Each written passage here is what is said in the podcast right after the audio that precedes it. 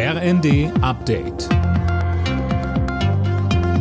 Stündlich neu. Auf den Punkt informiert. Ich bin Sönke Röhling. Guten Tag. Ausländer, die seit fünf Jahren in Deutschland geduldet sind, sollen künftig anderthalb Jahre bleiben dürfen. Das hat der Bundestag beschlossen. In dieser Zeit sollen sie die Möglichkeit bekommen, einen Job zu finden, Deutsch zu lernen und ihre Identität nachzuweisen. Dann sollen sie die Chance auf ein dauerhaftes Bleiberecht bekommen.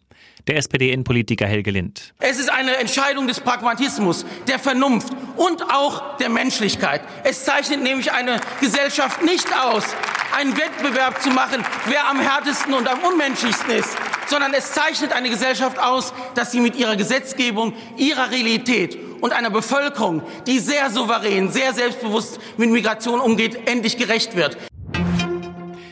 Die Innenminister der Länder wollen sich einen bundesweiten Überblick über Störaktionen von Klimaaktivisten verschaffen.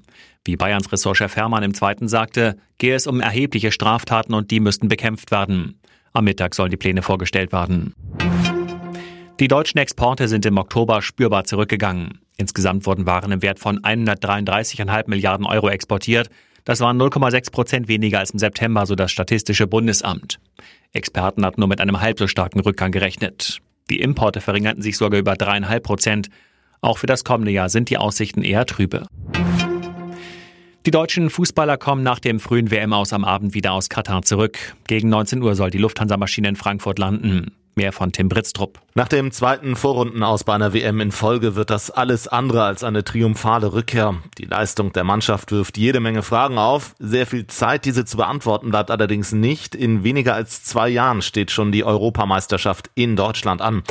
Wer vom aktuellen Kader dann noch dabei ist, ist unklar. Bislang hat noch kein Spieler seinen Rücktritt erklärt. Müller und Gündogan haben allerdings Andeutungen gemacht. Alle Nachrichten auf rnd.de